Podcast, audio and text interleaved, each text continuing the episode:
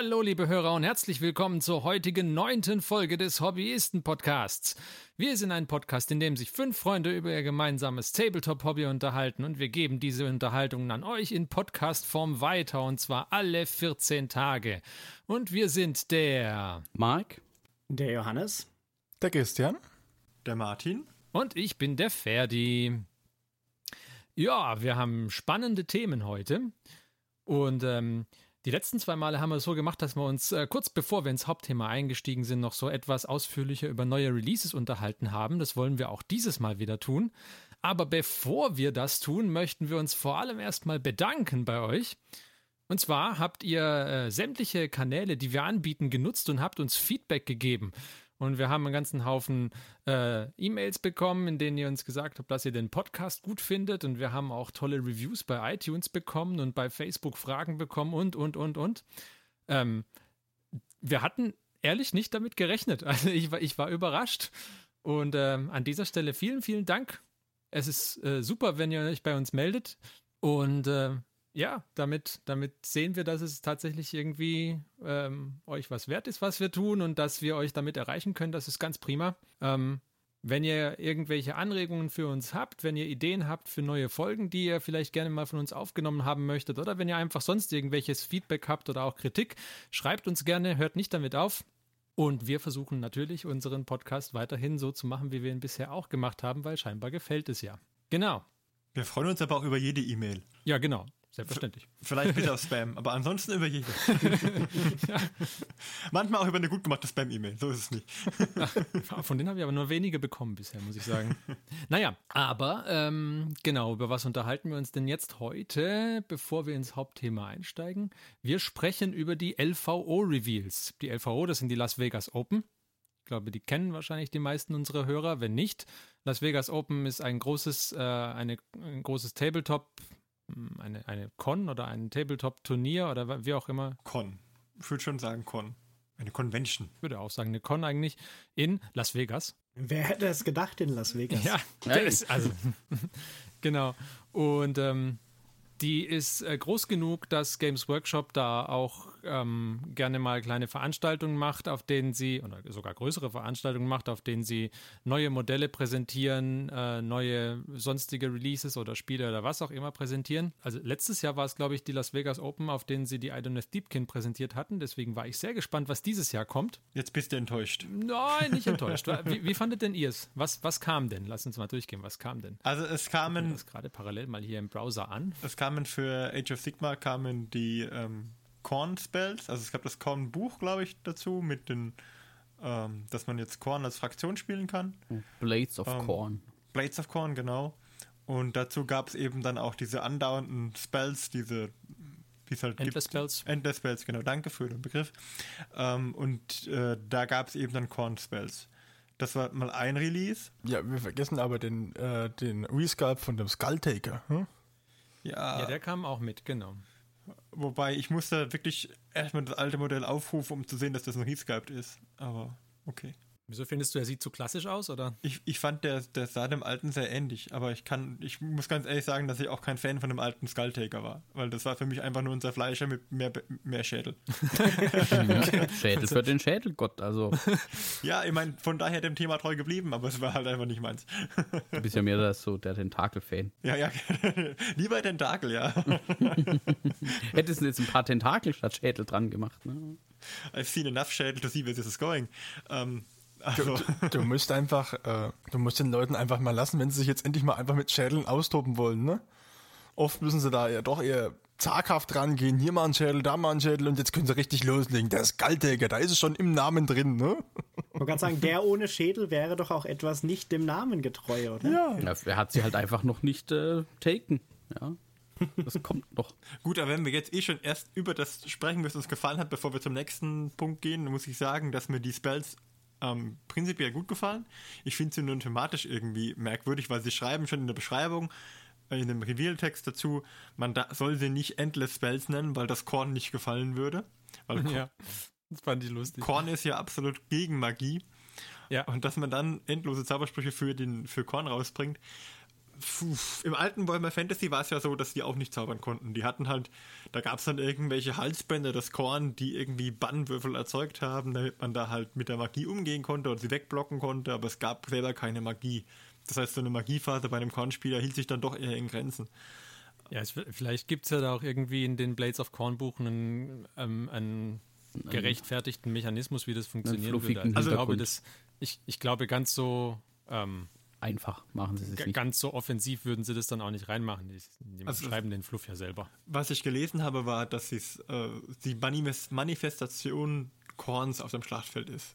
So. Ja. Also Ja. kein Zauberspruch in dem Sinne, aber hm, zählt halt zur Kategorie der Endless Spells. Ich finde die, die, die Spells an sich finde ich hübsch modelliert, finde ich sind ein paar hübsche Sachen dabei, die man auch ziemlich gut verwenden kann, denke ich, auch anderweitig ziemlich gut. Also dieser Schädel, der schwebt, der aus dem Blut Den finde ich super, aus den ja. Augen Der, ist, der sieht gut aus, ja. kann man bestimmt auch woanders noch prima einbauen. Ne? Ich meine, der, der ist halt auch großartig bemalt, muss man auch dazu sagen. Wäre vielleicht auch ein guter Titanenkopf. Ne? Wenn das so das. Ja, mal, mal, mal, ja, okay.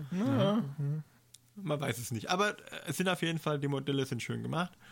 Ähm, gibt's nichts. Ich finde jetzt thematisch nicht, wäre jetzt nicht mein Fall. Aber gut, ich finde jetzt, bin jetzt auch kein großer Anhänger von Korn.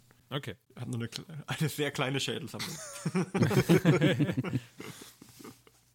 Was haben wir denn dann noch gehabt? Wir hatten noch äh, Die Warhammer Underworld Iltaris Guardians. Die Waldelfenmannschaft aus Warhammer Underworld. ich fand ihn nicht schlecht. Also. Eine Mischung aus Elfen und, und Triaden. Aus Waldelfen und Triaden gefühlt. Ähm, ich hätte mir ein bisschen gewünscht, dass nicht alle so breitbeinig dastehen, weil ich denke so an die alten Kampftänze zurück oder ähm, ja, also die, die, die Waldelfenmodelle allgemein waren ein bisschen dynamischer. Die, die, die sind gesprungen, gehüpft, haben Räder geschlagen. Ähm, die stehen jetzt alle recht breitbeinig da. Ansonsten finde ich sie hübsch modelliert. Das, das muss man ihnen auf jeden Fall lassen. Da gar keine Ausrutscher dabei. Echt schön. Der mit dem dicken Schwert, der hat irgendwie so diese zwei Hörner auf dem Kopf, die erinnern mich sehr, sehr stark an die Hörner auf dem äh, Helm von dem Piratenkapitän bei Asterix. Ist das jetzt positiv oder negativ? ja So da neutral. darf man sich aussuchen. Also ich finde auch, dass die ein bisschen äh, agiler sein können. Die sind schon sehr, sehr statisch, finde ich. Also die, alle vier Modelle. Die sind ganz schick, aber Der eine steht auf so, so Dornen, den, den, den, der ist ganz cool. Aber ich meine, diese Waldelfen kann man immer gut zum Umbauen nutzen. Also ich habe mir auch damals die, die äh, Natürlich. Wenn wenn es zu sonst nichts taugt, ja, umbauen oder als Bitlieferanten verwenden geht halt immer. Also Kornus Reiter waren mega stark, die da auf diesen Hirschen geritten sind zum Umbauen, weil da kommt man die Oberkörper auch prima mit den ähm, Dunkelelfen, äh, mit den Dark Elder äh, Witches, diesen, diesen geflügelten Wesen verbinden. Ähm, ansonsten ähm, diese großen Baumschratmonster mit den Schwertern und Sicheln auch mega gut. Da konnten, aber zum Beispiel habe ich auf die, das, das eine Schwert ich benutzt für die Dunkelelfen ähm, Medusa, die es auf dem Blutschrein gab. Die hat ja so einen, so einen Speer in der Hand und der ist vielleicht doppelt so groß mit dem Schwertteil oben drauf. Echt gut. Passt gut. Also es, die, die, für Bits sind die sehr stark, finde ich. Ähm, ob es sie jetzt als Mannschaft spielen würde für Warhammer Underworld, wenn ich sie genauso zusammenbauen würde, wie sie abgebildet sind, ich glaube eher nicht. mir ist schon klar, warum dir das Modell, das auf diesen Donnententakeln läuft, gefällt. Hm? Erzähl. Nein, das liegt schon in den Donnententakeln. Hm? Ach so, ach so. also vor allem, Es ist das Beste zweier Welten. Aber ich finde auch, der, der eine Typ ganz, ähm, der hat so eine Axt, so eine große. Die finde ich auch sehr nett, muss ich sagen. Ja, aber der hat so ein bisschen arg stylischen Undercut irgendwie. Also, Ja, aber du willst ja nur den, du willst ja nur den Arm mit der Axt haben. Ach so, ach so ich, will, ich will seine Frisur gar nicht haben. Richtig. Ja, okay. Ja, aber die, die, die Axt zum Beispiel lässt sich bestimmt auch gut für die ähm, Idoneth Deepkin verwenden. Richtig. Die ist Das auch ist so, richtig, diese, ja. diese hat auch diesen Schwung so drin. Die hat so, sonst keine Waldelfenverzierung drin und die ist auch nicht irgendwie so, so ein Ast gebogen, sondern die könnte man als Hochelf oder eben auch als ähm, Wasserelf einsetzen. Warum nicht? Das ist richtig. Und dann hätte ich auch gleich noch den Piratenhelm. Ja, super.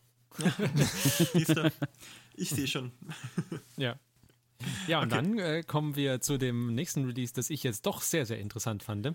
Und zwar äh, nämlich die äh, Shadow Spear Box. Ähm, mit der wird das nächste Kapitel in, dem, äh, in der ganzen Vigilus-Kampagne aufgemacht. Und es kommt eine Box raus kommt mit komplett neuen Space Marine Modellen und komplett neuen Black Legion Modellen. Leider konnte ich den Christian nicht davon überzeugen, dass er die Black Legion Modelle haben will, sodass ich die Space Marines abgreifen könnte.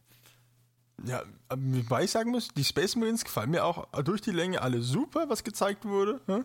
Ja, aber, Aber die will die- doch ich. Aber die Chaos-Jungs, die finde ich dann bis auf den Hexer doch eher, ja, eher Mittelmaß. ja.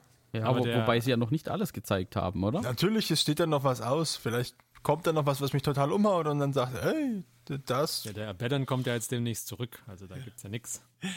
Auf den ersten Blick fand ich diese Spinne, die jetzt dann zurückkommt, sehr stark. Diese Demon Crawler Einheit. Auf den zweiten Blick muss ich sagen, hat die so einen komischen Stachelrücken. Wenn man den weglassen kann, ist das bestimmt eine super starke Einheit, dieser Demon Crawler. Also hübsch. Für mich finde ich jetzt, das mit dem Stacheln gefällt mir nicht so gut. Ansonsten Space Marines, ja, also die, die Chaos Space Marines sind auch nett, aber tatsächlich begeisternd sind tatsächlich diese Vanguard-Einheiten, diese Eliminators, äh, die, die sozusagen die Scouts der Primaris, die meiner Meinung nach einfach die Scouts der, der ähm, Space Marines ersetzen. Ich, ich, ich bin mir nicht sicher. Ich, ich habe auch noch nicht verstanden, ob das jetzt Primaris sind oder nicht. Hallo, liebe Hörer, an dieser Stelle meldet sich der Ferdi aus der Zukunft. Äh, mittlerweile gab es sowohl auf den Warhammer Community-Seiten als auch im Games Workshop eigenen Voxcast-Podcast die Information, dass es sich bei allen Loyalisten aus der Shadowspear-Box um Primaris Marines handelt. Zum Aufnahmezeitpunkt hatten wir diese Information leider noch nicht. Deswegen werden wir jetzt einige Momente damit zubringen, uns darüber zu unterhalten, ob es sich jetzt um Primaris handeln könnte oder um ganz klassische Space Marines. Bitte seht uns das nach. Viel Spaß weiterhin.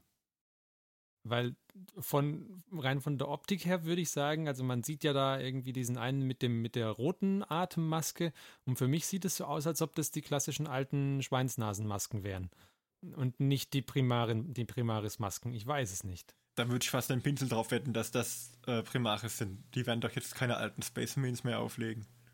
Ja, keine Ahnung. Kann ich mir nicht vorstellen. Sag ja nur so, also es, es, es sah halt so aus. Aber gut aussehen tun sie schon. Und der, und der, ähm, der Librarian da, der ist halt großartig. Ja, der ist super. Kö- Könnte fast noch ein bisschen verzierter sein, finde ich, weil er jetzt auch durch, durch dass er, so- dass er so, einen- so einen Scout-Mantel trägt, ist er sehr nah an den Scouts dran, finde ich. Für einen Librarian würde ich mir fast noch Aber der braucht ja keine Verzierung, Mensch. Der ist doch, der ist doch stealthy und alles. Der muss doch geheim sein. Der hat ja Charisma. Vor allem tarnt ihn das Grau natürlich sehr gut, wenn er dann noch das Gold und Blau hat, das überall rauskommt. Ja, das leuchtende Blau, ja. Und die braunen Handschuhe, also Styleberater hat er irgendwie keinen gehabt. Aber das lässt sich ja mit Farbe fixen. Aber tatsächlich finde ich die Modelle auch sehr stark. Also das sind auch die Pose, vor allem von dem Librarian, finde ich gut. Ja. Aber die anderen, so von dem Sniper, finde ich auch nicht schlecht, dass der mal so in der geknieten Sniper-Haltung quasi ist. Also tatsächlich, die, die, ähm, diese drei Scouts sind, sind sehr, sehr gut. Also liegt natürlich auch wieder daran, dass es äh, offensichtlich die, die offizielle äh, Bemalung ist. Ja, wie wir es ja schon davon hatten, ja, ähm, Ja, ja gut, die, sind- die haben es halt schon drauf, gell? Aber auch von, von den Posen her. Ist so ein bisschen das, was man bei den Standardeinheiten eben nicht hat. Oder was, was wir jetzt ja auch wieder festgestellt haben bei den, na, bei diesen ähm, neuen Baumwesen. Aber da haben wir ja schon praktisch, eigentlich ist es ja schon so, so, so ausgemacht, ähm, da kauft sich jeder einmal diese Box und ich nehme euch einfach immer den Black Legion Anteil ab. Sagen wir für, für 25 bis 20 Prozent. Und äh, dann kommt ihr doch da günstig raus aus der Nummer. ähm, was machst du mit den Black Legion-Typen? Ja, Die kann man immer brauchen. Ja, ja. Ja, ja, ja. Skull ist voll, Skull. Okay. für Nörgel. Ja, ja, Also so eine Spiele für die DevCard hatte ich mir schon überlegt, aber natürlich. muss man sehen, ob, ob, ob sie da gibt. Ich muss auch sagen, die Obliterators gefallen mir eigentlich gar nicht mal so schlecht, weil ich vergleiche sie mit den uralten Obliterators, die es vorher gab und die waren ja wirklich huiuiui. Ja, das waren halt Klopse. Ja. Ihr möchtet sagen, dass der neue Obliterator kein Klops ist? Aber er ist ein besser ausgestalteter Klops. Ja, Ah, wesentlich, äh, ihr, me- wesentlich. ihr meint Klops im Sinne von wenig Details oder was bei dem alten Modell? Ja, ich, ich weiß nicht. Also sie waren einfach nicht schön. es lässt sich schwer in Worte fassen. Ich meine, die neuen sind auch nicht schön, aber die sind. Ja, aber sie erfüllen so ein bisschen dieses äh, das Konzept schon. Also Ja, ich, ja. Also sie, sie tun, was sie sollen und sie sehen auch so aus, wie sie aussehen sollen. Ich meine, Die, den kauft man wenigstens die Fe Feuerpower auch ab. ja, richtig. interessant wäre, wenn er alle Waffen gleichzeitig abschießt. Der Recoil würde ihn dann zerbersten lassen wahrscheinlich. Da Ja, fällt einfach- daher da halt auch die Muckis und äh, Ding, ne? Das wäre doch ein Wurf. Die Wahrscheinlichkeit von 25% oder so. Oder so. Ja, also, ich kann nur sagen, der Death Guard Obliterator würde einfach den Tentakel ausfahren und würde sich dann im Boden verankern. Und dann kann er Ja. feuern. Da musst du auch den Soundeffekt dann immer dazu machen, gell? Ja, ich habe ja da für dich. Ja. Der Fertig steht an jedem Spiel dann immer nebendran und macht. Das lebende Soundboard. Ich lasse von, von früher, von Day of the Tentacle, die Sounds laufen, wenn die Tentakel da irgendwie sich fortbewegt haben. Uh, ein Klassiker. Okay. Ähm, was kam noch? Die Battle Sisters. Genau, da wurde wieder ein neues Modell gezeigt. Fand ich nicht gut. Aus so vielen Gründen nicht gut. Vor allem wegen des Helms, der aussieht wie ein Abfalleimer. Also, Aber er orientiert sich ja an dem klassischen Helm. Jo, aber wenn der klassische Helm halt auch schon kacke aussah, dann muss man nicht mehr auflegen. Also, ich fand sie bis auf den Helm, fand ich sie gut. Und ich dachte mir, der, der Helm stört mich am wenigsten, weil den, den Helm tausche ich aus. Hä? Aber wenn man den Helm tauscht, dann, ich meine, dieses, das, das Banner, was sie dabei hat, oder, oder was auch immer es ist, Diese Standarte. Die Standarte, ja. Eine Standarte, ja, eine Standarte ist das Wort. Die ist halt ein bisschen wuchtig so. Ja, na gut, das ist nun mal bei. Aber, aber Ja. Ja, kann, man, kann man sich vielleicht damit abfinden. Aber der Helm geht halt einfach gar nicht. Also, aber das ist ja das, das gleiche Problem wie mit den, äh, wie mit den Skitari Vanguard beim, beim Admech. Die haben ja den gleichen, den gleichen Helm. Ich glaube, den hat sie da einfach geklaut. Na, dafür fehlt die golden, der goldene Haarkamm oben. Den kann man noch drauf modellieren. Ja, also es hat mich nicht vom Hocker gerissen. Ja, im Moment, ist halt so, bei Sororitas kann man bei mir nicht so viel falsch machen. Ich finde halt Sororitas toll. Hä? Und äh, ich werde mir die aber auch zulegen, wenn die rauskommen. Ja, und deswegen freue ich mich auch ganz toll. Ich war natürlich auch von dem Kopf ein bisschen enttäuscht, aber das habe ich mir gedacht, den tauscht er aus, dann ist gut. Hä? Nichts, was der Bits Martin nicht lösen könnte, ne? Das ist kein Problem. Ja. Wovon hat man den Bits Martin denn? Ne? Da geht man hin und sagt, was haben Sie zur Auswahl? Dann kramt er so eine Kiste mit Köpfen raus. Gehe ich jetzt schwer von aus. Ne? Man muss ihn nur davon abhalten, kleine Tentakel an den Schwestern anzubringen. Ansonsten ist es okay. Und er, soll, er sollte die Kopfkiste nicht mit der Schädelkiste verwechseln. Verstehe jetzt nicht ganz, warum du jetzt gegen Tentakel bist, aber Helm hätte ich ja. Ein, ein, Sch ein Schaller, oder? Heißt das, glaube ich, ist der auch korrekte Begriff für diese Art von Helm. Schaller. Ja. Mhm. Das waren Ich so glaub, das dieses, diese, eben genau diese, diese Eimerhelme im Prinzip, Ja. die man so im Mittelalter gerne. Ähm, ich fand äh, das Modell an sich fand ich sehr hübsch. Mich stört der Helm eigentlich überhaupt nicht, weil ich hatte eigentlich auch damit gerechnet, dass sie ungefähr solche Helme kriegen. Ich finde es immer auch ganz gut, wenn die Modelle auch mal einen Helm aufhaben. Ich finde es immer bei, gerade bei Space Marines immer irgendwie merkwürdig, wenn dann die wichtigsten Persönlichkeiten keinen Helm aufhaben, weil ja, ähm, sowas wie ein Kopftreffer existiert ja nicht. Aber Ja, das Ding ist einfach, die neuen Rekruten, ja, die wissen noch nicht genau, wann die richtige Zeit ist, um den Helm abzunehmen. abzunehmen. Mhm. Und die alten Hasen, die haben es halt einfach drauf und die wissen, ah, okay, jetzt schießen sie eh nicht, jetzt trinken die nämlich gerade ihren 4 Uhr Tee, ich kann jetzt meinen Helm abnehmen. Sie nennen diese Unsitte Weekend. Ja. An zwei Tagen die Woche stellen sie die Kampfhandlungen ein. Nein, ähm, ja, also ich fand das Modell ziemlich gut. Was mir nicht gefallen hat, war die Standarte, die war ein bisschen zu wuchtig, aber ich würde das echte Modell abwarten, weil das ist ein Renderer und ähm, beim Gießen schrumpft das Ganze immer noch ein bisschen ein. Also, Ist beim Gießen Die eingegangen. Proportionen schrumpfen doch aber Klang nicht. jetzt auch so ein bisschen einmal zu heiß gegossen und ja, ja.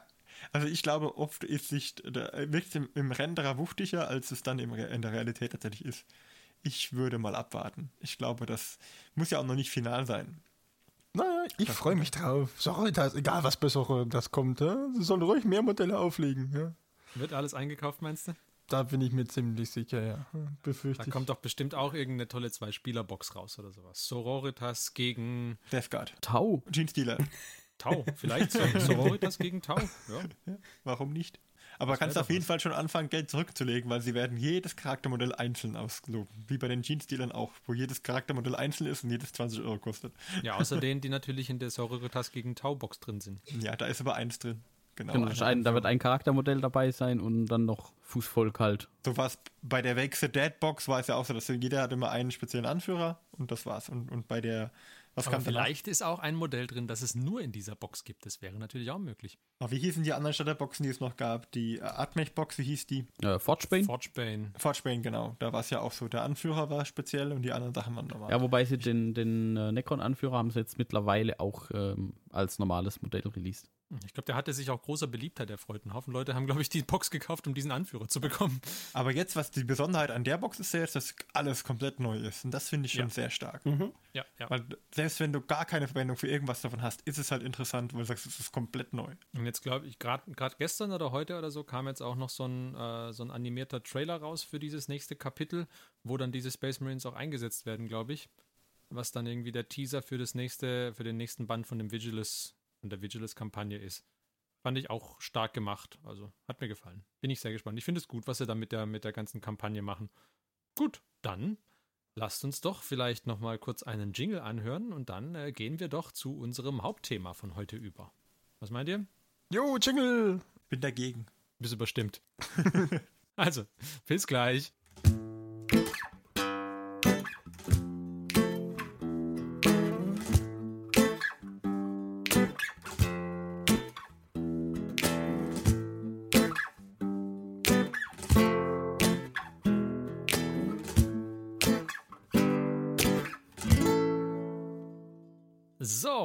Sind wir wieder. Und äh, heute haben wir uns Folgendes überlegt. Und zwar habe ich äh, den anderen Hobbyisten Hausaufgaben gegeben diese Woche. Und zwar sollten sie sich Gedanken darüber machen, was sie eigentlich vom 40k-Spiel erwarten. Und ähm, der Hintergrund dieser Frage war das. Ähm, jetzt ist ja kürzlich äh, die Kill Team Arena rausgekommen, ähm, die Kill Team quasi zu einem kompetitiven Spiel machen soll. Ähm, generell, die Las Vegas Open ist ja auch ein großes Event, in dem kompetitiv gespielt wird und äh, es kam, es kommen immer mal wieder Regeln raus, die versuchen, das Spiel kompetitiv zugänglicher zu machen und balancierter zu machen. Ähm, genau.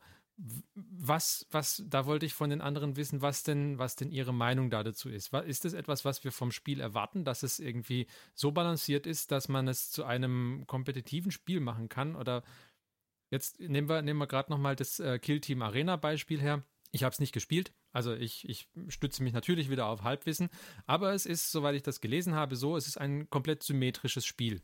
Zumindest was die, was die Aufstellung, was die Ausgangsbedingungen angeht. Das heißt, man spielt auf diesem, ähm, auf diesem Spielfeld und es ist überall genau das Gleiche. Es gibt keine Dreidimensionalität, weil Dreidimensionalität äh, quasi ähm, die, die Anfangsbedingungen irgendwie kaputt machen würde. Es gibt keine, keine Asymmetrie. Es hat einfach jeder komplett die gleiche Ausgangsposition. Als ich das gelesen habe, habe ich äh, das, äh, also es hat mich vorher schon nicht angemacht, aber da habe ich das irgendwie komplett für mich abgehakt, weil es, es ist einfach komplett langweilig. Also wenn ich ein, wenn ich ein komplett symmetrisches Spiel haben möchte, dann spiele ich Schach, weil Weiß ich nicht. Würde ich nicht so hart urteilen. Genau, also ich, ich habe mir die Kill Team Arena auch mal ein bisschen angeguckt. Also du hast recht, es ist komplett symmetrisch. Ich würde jetzt sagen, also ich würde das jetzt nicht von dem Spiel erwarten. Also weil ich nicht vorhabe, das Spiel kompetitiv zu spielen, sage ich jetzt mal. Mhm. Ähm, aber ich glaube, wenn du halt, du hast, wenn du eine Community hast, die halt auch kompetitiv spielt und wenn die, die Las Vegas Open, und es gibt ja tatsächlich so einige große Turnier- oder sogar Turnierserien in Warhammer. Ja, es gibt viele. Also Genau, das heißt, das, lustig, das, lustig ist, dass die in unterschiedlichen Ländern ganz unterschiedlich gespielt werden. Mhm. Also wie die, wie die Kompetitivität aufgefasst wird, das ist nämlich ganz unterschiedlich von, ähm, von Community zu, zu Community, aber da können wir nachher nochmal kurz drüber reden. Genau, aber ich, ich denke halt einfach mit äh, Kill Team Arena wollen sie jetzt halt einen Spielmodus bieten, der halt für eine gewisse gewisse Ecke vom kompetitiven Spiel halt optimiert ist. Weil du kannst natürlich kompetitiv auch äh, normales Killteam spielen prinzipiell, dann hast du halt potenziell diesen in Anführungszeichen Nachteil, dass halt ähm, das Gelände nicht symmetrisch ist, schrägstrich du halt auch keinen symmetrischen Start hast, weil die Stadtregeln ja je nach Szenario dann vielleicht auch unterschiedlich sind oder so. Ähm, und das heißt, da, da wirst du halt nie eine gewisse Balance erreichen. Ich glaube jetzt auch nicht unbedingt, dass sie bei Kill Team Arena eine perfekte Balance erreichen werden, weil es ja immer noch va variabel ist, mit was für Einheiten und Fraktionen gespielt wird. Genau. Also deswegen, das wird nicht perfekte Balance sein, aber du kannst halt auf eine gewisse Art von Spiel optimieren. Du optimierst quasi eine Variable aus dem Spiel raus, um mehr Fokus auf eine andere zu legen. Mhm. Und das finde ich für so eine kompetitive Gemeinde eigentlich ganz okay, weil viele Spiele, die kompetitiv gemacht werden, haben definitiv fürs kompetitive Spiel teilweise signifikant andere Regeln wie für das normale Spiel, das zwar auch so kompetitiv gespielt wird, aber halt nicht jetzt sagen wir mal so auf dem professionellen kompetitiven Level werden die Re Spiele meistens anders gespielt wie auf dem eher amateur-kompetitiven Level. Ich muss auch meine Aussage von vorher noch ein wenig abmildern. Also es ist natürlich nicht so, dass ich per se gegen, gegen symmetrische Spiele bin. Ich meine, wir spielen ja auch häufig Brettspiele, die sind auch symmetrisch zum Teil, nicht, nicht alle, aber zum Teil sind sie auch symmetrisch.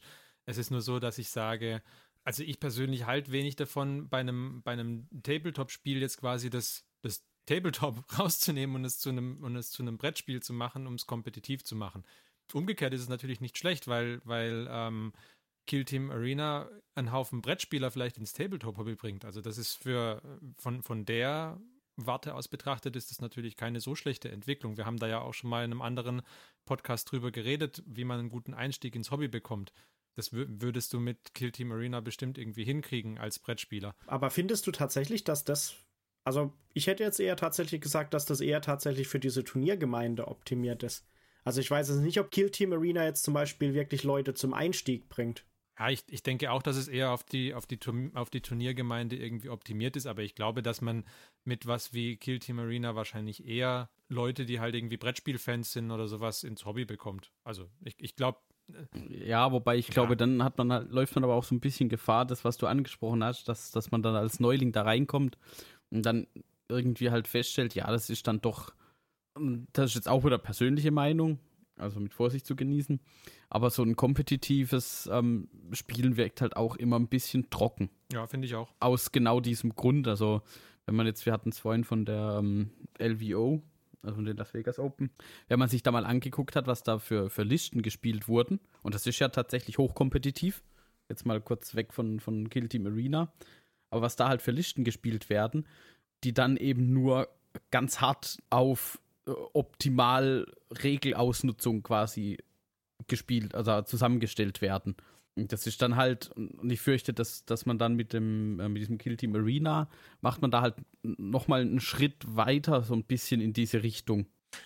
Ja, aber ist vielleicht auch gar nicht so schlecht, wenn man das separiert. Dass diejenigen, die das so hart spielen wollen, spielen das Kill Team Arena, weil die sagen. Ich habe da auch gar nichts, also ich muss ich, ich habe nichts dagegen. Also. Nee, das, das wollte ich auch nicht das, ich, ich finde halt, ich finde die Idee auch nicht schlecht, ähm, dass man sagt, okay, vielleicht hat man auch festgestellt, man kann, man kann diese beiden Teile der Community jetzt mal ganz hart gesprochen, so eine harte Trennung. Man kann die nicht beide gleich gut bedienen mit dem exakt gleichen System. Vielleicht, wenn man das so erkennt und, und sagt, ähm, ja, das kriegen wir nicht gebalanced, was die Einheiten und die Zusammenstellung so angeht. Also nehmen wir eben, wie der Johannes das ja schon zusammengefasst hat, man nimmt halt eine Variable so ein bisschen raus. Und das kann natürlich für, für den Spieler auch toll sein. Ich finde es zum Beispiel ähm, Risiko spiele ich auch nicht so gerne, weil es eben sehr stark einfach vom Glück abhängig ist an, an der Stelle. Weil ja. das, das da gibt es halt diese eine Variable Glück, die sehr, sehr stark reinspielt. Ja, und ob man Australien hält. Zum auch, auch das, ja. Es spielt auch Strategie, aber es hat halt auch, und wenn halt da ein Teil der kompetitiven Gemeinde sagt, okay, uns äh, spielt dieser Faktor, weiß ich nicht, Brettaufbau zu sehr rein, dass wir sagen, oh, das ist, das ist nicht äh, gebalanced genug und, und ich glaube auch tatsächlich, dass das schwer sein kann, irgendwie ein Brett so aufzubauen, dass, dass es eben nicht einen bevorzugt oder das irgendwie dann wieder ausgeglichen wird. Meins wäre es auch nicht. Also ich muss sagen, wäre jetzt für mich wahrscheinlich nichts vom, vom Spielsystem her. Da habe ich lieber ähm, ein narratives Spielsystem, das eine Geschichte erzählt. Und ähm, aber ich kann verstehen, warum man es macht. Und ich finde es auch gut, dass man damit die Spieler abholt, die tatsächlich sagen, okay, es, ich möchte dieses, dieses Gefühl haben, ähm, dieses Spielgefühl, dass es halt ähm, mir weniger darum geht, dass da irgendwie eine Geschichte hintersteht oder welche Einheiten ich einsetze, sondern tatsächlich, ähm, dass ich hier optimieren kann und rumschrauben kann. Ja. Keine Ahnung. Vielleicht ist es auch so mit dem Listentüfteln dann ein bisschen wie, wenn jemand irgendwie sein PC übertaktet und da das letzte Quäntchen rausholt, wo man aber auch rein optisch schon keinen Unterschied mehr erkennen kann, ob der jetzt noch, ob der jetzt 132 oder 144 die, äh, FPS hat. Ähm, ja, wird er mit dem bloßen Auge vielleicht nicht wahrnehmen können. Ähm, aber für manche ist es der Spaß daran und ich denke, das ist okay. Für mich wäre es nichts. Genau, was ich, halt, was ich halt gut finde, ist, dass sie tatsächlich halt probieren, beide Seiten so ein bisschen zu bedienen. Weil, also wenn, wenn du was kompetitiv auf einem höheren Level spielst, dann ist halt dieses Listen optimieren und Regeln optimieren, das ist halt das, was dir dann wahrscheinlich auch sehr viel Spaß macht. Also dann bist du vielleicht tatsächlich nicht so auf den Hintergrund und so fokussiert. Sonst würde ich, sonst würde ich ja auch nicht kompetitiv spielen. Genau. Und dann ist aber das das, was dir Spaß macht. Und dann äh, ist es, glaube ich, halt schon demotivierend, wenn du jetzt von äh, zum Beispiel wirklich auf so mehrere Turniere gehst und du kommst halt mit deinen, äh, deinen Einheiten, die du hast, an bei dem einen Turnier und die haben jetzt irgendwie so ein Terrain für das Turnier aufgebaut, das halt absolut das schlechteste Terrain ist, auf dem du mit deinen Einheiten irgendwie spielen kannst. Dann ist das halt für das kompetitive Spiel so ein bisschen tot, während wenn du es jetzt halt so näher narrativ oder so spielst, dann äh, kannst du natürlich auch sagen, ja, das muss so sein, weil das macht aus der Geschichte einfach keinen Sinn, wenn das anders wäre, weil die müssen da irgendwie auch von ihrer hohen Position aus verteidigen, weil sie die Letzten sind, die zurückgetrieben wurden oder so. Weil das fanden wir ja zum Beispiel, glaube ich, bei, als wir Killteam gespielt hatten, halt auch ganz lustig. Vor allem diese eine Mission, wo wir da gespielt haben, wo im Endeffekt alle über die komplette Karte verteilt waren nach ein paar kleinen Regeln und es aber irgendwie auch völliges Chaos war, wie die Leute dann verteilt waren am Schluss. Ja, aber die, aber die Geschichte, die das halt erzählt, ist einfach deutlich, deutlich interessanter. Das, ich glaube, das war dieses Airdrop-Szenario, gell? Genau, ja. Genau, wo halt irgendwie sie einfach auf der Karte ähm, irgendwie verteilt und nicht ganz so, wie es geplant war, gelandet sind und dann müssen sie halt ihre Mission trotzdem erfüllen und das erzählt eine interessante Geschichte.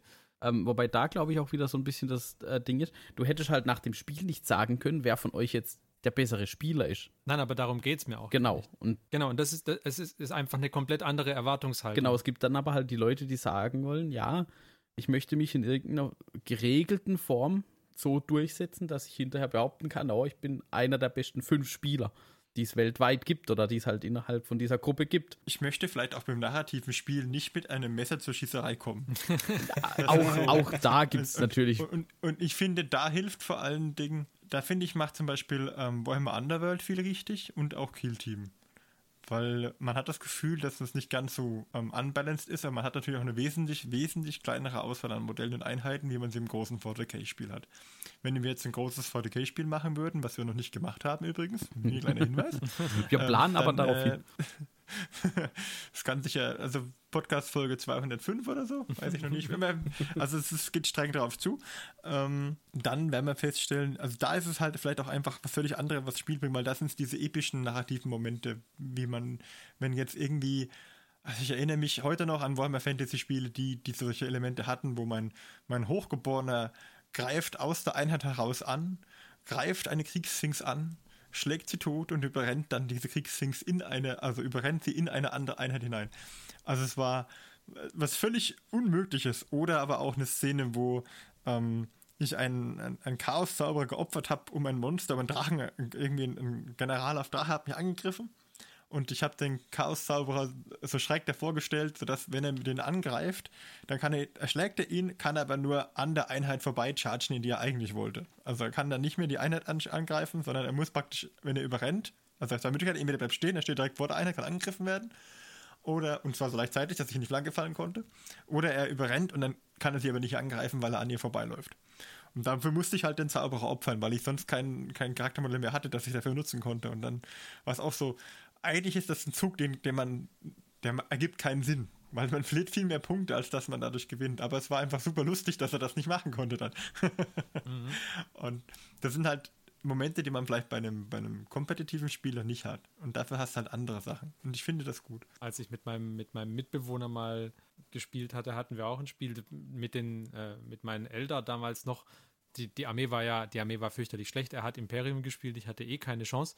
Ähm, aber darum ging es auch gar nicht und ich, ich war im Prinzip auch schon längst vom Spielfeld gefegt. Es war noch eine Einheit Striking Scorpions übrig mit dem entsprechenden Phönixkönig, mit dem Ka Karandras. Und äh, die, die, die Striking Scorpions waren dann auch relativ bald weg und übrig war eben einfach nur noch der Karandras. Es war auch vollkommen klar, dass ich absolut keine Chance habe, dieses Spiel irgendwie zu gewinnen. Das war uns beide klar, beiden klar. Und wir wollten trotzdem sehr gerne wissen, wie, wie lange das jetzt noch geht, dass die Imperialen an ihm vorbeischießen und durch wie viele Einheiten oder durch wie viel Blobs von Gardisten er sich da jetzt durch, äh, durchkämpfen kann, bevor er irgendwann gefällt wird. Und das ist, das ist auch der Moment, an den ich mich am allermeisten von den Spielen bisher erinnere, dass quasi alles weg war und nur dieser eine, dieser eine Phönixkönig eben einfach nicht gefällt werden konnte, weil er zu gut war und weil er, sobald er im Nahkampf war, schon ziemlich was losgemacht hat. Also, und das sind, das sind die Momente, an die man sich nachher erinnert. Ich glaube halt, dass beide Systeme haben ihre Daseinsberechtigung, beide können die gleiche Geschichte erzählen, nur es ist halt das eine in einem Gebiet einfach ein bisschen besser als das andere. Ja. Von daher finde ich gut, dass es beides gibt. Ich wüsste, wo meine Präferenzen liegen.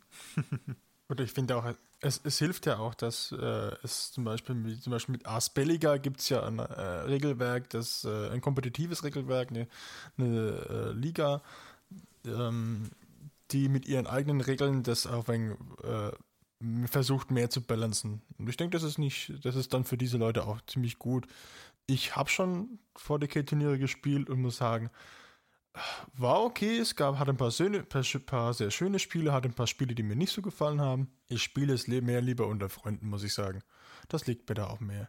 Aber es gibt für Turnierspiele eben auch extra nochmal äh, Sachen, um den Zufall etwas rauszunehmen, dem wir vorhin gesprochen hatten. Und das, dem den Glücksfaktor noch etwas zu minimieren von diesen Spielen. Das ist, finde ich, auch ganz wichtig dann.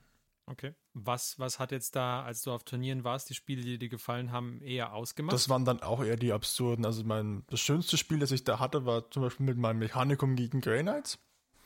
Und mein Mechanikum war ja wirklich auf Beschuss ausgelegt. Und ich hatte ständig Missionsziele, die Karten, die, die, die mir gesagt haben, du musst in die gegnerische Aufstellungszone laufen oder musst den Punkt in der gegnerischen Aufstellungszone einnehmen. Nur solche Karten. Ich habe nicht einen Punkt gemacht. Aber habe die Grey Knights äh, fünf Runden lang komplett von der Platte geschossen. Es kam nichts im Nahkampf an. Wenn was ankam, dann waren das immer so zwei Grey Knights, die sind dann relativ schnell gefallen. Ja? Und er hatte zwei von diesen, ich nenne sie mal Babyträgern, diese Knights, diese Grey Knights. Ja? Mhm. Ja. ja. Ah, die, ja. Und mhm. äh, die sind dann reingeschockt und äh, dann haben sie ihren äh, Chargewurf nicht geschafft und sind dann gestorben und, und, und. Ich habe alle erledigt, bis auf einen Grey Knight. Ich habe das Spiel äh, zu null verloren, äh, weil ein Knight stehen geblieben ist. Aber es war saulustig. Ja. da kommt es auch immer auf die Chemie drauf an, wie verbissen dann jemand vielleicht auch spielt. Wenn, wenn jemand da eh schon entspannt ist, dann macht es auch Spaß, auch wenn man verliert. Ja. Ich erinnere mich an ein Spiel, mit äh, Dunkelelfen gegen Bretonen. Und ich, ich habe hab so auf den, also ich habe wirklich, äh, wirklich jede Einheit verloren, die ich hatte. Ich hatte nichts mehr auf dem Spielfeld. Und der Bretonenspieler hat einen, einen Ritter verloren. Weil ist ja ein Beschwerde. Oh, mein Ritter verloren. der Ärmste. ja. Das Mitgefühl hielt sich in Grenzen. Aber tatsächlich, es gibt viele, ähm, ich glaube, es fängt ähm, viel von der Chemie zwischen den Spielern auch ab. Ja, und ich glaube, deswegen ist es auch ganz, ganz gut, dass man sich, wenn man sich so in einer Gruppe findet, dass man halt auch ähm, mit Gleichgesinnten spielt. Einfach. Was man sagen kann, dass es auf jeden Fall sehr stark hilft, wenn man einfach mal ein paar Spiele macht. Ja, da hapert es bei uns noch ja. ein bisschen. Ja, da hapert es bei uns Aber wir, wir sind uns ähm, immerhin vorher schon einig, dass wir alle nicht so die ganz krassen Kompetitivspieler sind. Habe ich jetzt rausgehört. Wobei ich, ich persönlich bin ein Freund davon, ab und zu mal auf Turnier zu fahren. Gar nicht so sehr, weil ich da jetzt kompetitiv auf dem Turnier spielen möchte, aber ich, ich sehe halt immer, dass wir immer schwierig Zeit haben, ähm, uns äh, mal für ein Spielchen zu treffen. Und dann auf ein Turnier zu fahren, ist halt ähm, sehr entspannend, weil dann kann man sagen, okay, ich habe mir diesen einen Tag schon Wochen vorher geblockt und diesen einen Tag mache ich dann irgendwie drei, vier Spiele. Also mindestens drei. Und äh, das, das fand ich immer das gut. kriegen wir, wenn wir uns so treffen, einen Tag nicht hin, dass wir drei Spiele also machen. Wenn, wenn wir uns, ja, wenn, wir uns ja, wenn, wenn, wir uns halt treffen, dann, dann, dann spielen wir halt, also wir treffen uns ja nicht den ganzen Tag, wir fangen nicht früh um neun an, sondern wir, das ist auch anstrengend, also ich habe dann immer beim dritten Spiel, spätestens habe ich Kopfschmerzen, aber ähm, das fand ich immer, also dafür fand ich Turniere gut. Ich hätte mir nur halt vielleicht, ich, mir hätte es nichts ausgemacht, wenn es kein Turnier gewesen wäre, sondern einfach nur äh, ein Spieltag, sage ich jetzt mal. Also dieser, dieser Rahmen. Genau, der Rahmen. Das reicht mir. Ich bin auch regelmäßig äh, in der roten Laterne gewesen. Also ich war immer äh, sozusagen ähm, nicht besonders gut, weil ich halt auch außerhalb dieser Turniere nicht gespielt habe. Ich war dann also völlig unvorbereitet immer. Wir haben vorher noch einen Aspekt gehabt, wo wir auch, äh, wo wir schon gesagt haben, es ist klar, wenn du aufs Turnier gehst, dann ist eben ähm, das Bauen der Liste, de, der turnierfähigen Liste schon ein maßgeblicher Aspekt auch. Das ist, das würde ich auch nochmal gern äh, betonen. Sobald du ein Spiel mit variablen Listen oder mit Variablen, ähm, wo du entweder deine Liste selber bauen kannst oder wo du halt Fraktionen hast, die unterschiedliche Fähigkeiten haben, dann ist das äh, Beherrschen der jeweiligen Fraktion und im 40k-Fall oder im, im, auch im Age of Sigma-Fall eben das Bauen der Liste halt schon maßgeblicher Aspekt vom Spiel. Das Spiel beginnt ja dann in dem Fall eben nicht, wenn du am Tisch stehst und anfängst, sondern das Spiel beginnt auf jeden Fall schon lange, lange vorher, wenn du anfängst zu optimieren, welche Einheiten du jetzt mitnehmen, mitnehmen möchtest das ist ja nicht notwendigerweise schlecht. Also ich will das nicht schlecht reden. Ich finde es, ich äh, auch interessant, wenn man sich da eben anguckt, ja, wie harmonieren jetzt irgendwelche Einheiten zusammen und wie und welche funktionieren nicht gut zusammen, welche ähm, Stratagems funktionieren irgendwie mit, mit welcher mit welchen Einheiten auf dem Spielbrett gut und so weiter. Das ist alles interessant. Aber es, äh, es schlaucht mich dann, sobald ich quasi anfangen muss zu optimieren. Also ich habe eine Combo von mir aus jetzt gefunden und ich habe mir überlegt, ah, okay, gut, ich kann äh, den folgenden Psyker mitnehmen und der kann dann folgende Psychic Powers und es könnte so und so funktionieren. Und ähm, wenn ich dann aber feststellen muss, ja, okay, aber es gibt halt irgendwie, ich möchte das gerne spielen, es gibt aber einfach Kombos, die der Combo weit überlegen äh, sind, dann habe ich eben schon gar keine Lust mehr, die Liste irgendwie kompetitiv zu, äh, zu gestalten, weil sie dann für mich vom eigentlichen Ziel des Spieles irgendwie abzieht. Also. Ja, das, das war auch das, was ich gemeint habe. Du hast, man hat dann halt, wenn man diese, diese unglaubliche Listenoptimierung betreibt, kommen halt mehr oder weniger, ich glaube jetzt bei den Las Vegas Open, ähm, die Listen, die so oben gelandet sind, waren sich doch auch recht ähnlich. Also ich glaube, äh, Imperial Soup haben ganz gut abgeschnitten wieder. Also sprich irgendwie einen ähm, Astra Militarum, also ein Guard Detachment und dann noch ein Knight dazu und, und ein paar Smash Captains. Genau, ein paar Slam Captains in die Richtung. Das ist so ein bisschen, man, man hat es auch bei, bei PC-Spielen, ähm, bei so kompetitiven Sachen, wo es dann immer so, so bestimmte Metas gibt, die halt eigentlich quasi immer gespielt werden. Ja, weil sie halt funktionieren. ja. Halt Beispielsweise was ich, was mich zum, was ich zum Beispiel früher krass fand, StarCraft, ja, kompetitiv StarCraft, wo im Prinzip der, die Herausforderung darin bestand, dir diese Bildlisten, also wann du welche Tastenkombination zu drücken hast, in welcher Reihenfolge, in welchen zeitlichen Abständen das war im Prinzip das, was du können musstest, um, um, um da kompetitiv mitspielen zu können. Ja, aber das ist, das ist halt in allen Spielen so. Also ich habe mal kompetitiv Age of Empires 2 gemacht, da musstest du halt wissen, wie du in drei Minuten einen äh, feudal Monk-Crush mit äh, Teutonen hinkriegst oder mit Mongolen oder so irgendwas. Genau, und ich sage also ich sag auch nicht, dass das irgendwie anspruchslos wäre. Das ist, glaube ich, tatsächlich wesentlich anspruchsvoller als irgendwie so ein Spielchen unter Freunden. Aber das wäre mir zu stressig. Ja? Nur, nur ja. dann kommt der Punkt, an dem das Hobby so ein bisschen in Arbeit ausartet. Ja, aber die, die Frage ist da, glaube ich, was dir Spaß macht. Also wenn es dir halt keinen Spaß macht zu optimieren, dann solltest du halt nicht auf Turniere gehen, wo das relevant ist, dass du optimierst. Genau, also wenn du die nicht bereit bist, diese Zeit zu investieren. Genau. Weil du kannst halt bei, du kannst halt, äh, im Endeffekt ist es ja wie so ein Slider mehr oder weniger. Auf der rechten Seite steht irgendwie eine toll individuelle Armee, die ganz viele tolle Modelle, die dir irgendwie gefallen aus Modellierungsgründen, weil sie toll sind und toll zu bemalen sind oder weil sie irgendwie tolle Charaktere sind. Auf der linken Seite steht halt die Liste, mit der du die Las Vegas Open gewinnen könntest, wahrscheinlich, weil es die, weil sie die besten Synergien zwischen allen Fähigkeiten und Einheiten hat, die man aktuell haben kann mit dem Regelwerk. Und dann kannst du natürlich den Slider von links nach rechts irgendwie verschieben. Weil wenn ich mich da noch dran erinnere, als wir zum Beispiel X-Wing ein paar Mal gespielt haben, da war es jetzt nicht so, dass wir irgendwie 100% optimiert hatten, aber es war halt teilweise schon cool, wenn du so zumindest irgendwie ein bisschen einen Teil übernommen hattest von irgendeiner Liste, die irgendwie die X-Wing Open gewonnen hat. Weil da, äh, da hat halt hast dann halt irgendwie mal abgeguckt und hast halt gesehen, dass tatsächlich diese lustige Synergie mit dem Darth Vader gab, wo du diese lustigen fünfmal äh, Barrel Rolls machen konntest und dreimal schießen oder so. Und ja. das war halt zwar irgendwie so eine kompetitiv optimierte Taktik, aber die hat halt auch trotzdem Spaß gemacht, die, an, die zu probieren anzuwenden. Ich meine, sie hat die Hälfte der Zeit nicht funktioniert, weil, weil wir es nicht gut genug gespielt hatten, aber es wär, war halt schon eine coole Idee, das noch mit reinzubringen, abseits von den, der Zusammenstellung, die dir jetzt vielleicht als Einheit da gefallen hat. Ja, ich glaube tatsächlich, also in, in, in diese Richtung ist es, ist ähm, dieser, ja, ist, ist das Ganze, glaube ich, durchlässig. Zwei Sachen kurz zwischen reingeworfen. Erstens noch kurz, bevor wir ganz weg sind, kann vielleicht auch einer kurz erwähnen, was dein Smash Captain ist. Also ich glaube, ich habe ungefähr Vorstellung, ob das ist jemand erklärt, was das, äh, das der Slam Captain. Ja, der Slam Captain und das andere war, ähm, wir unterhalten uns sehr stark über das kompetitive Spiel und das, ich glaube, es geht auch darum, die Frage war ja, was erwarten wir? Ja, da, da würde ich jetzt gleich noch, wollte ich gleich noch den Bogen zurückschlagen, ja.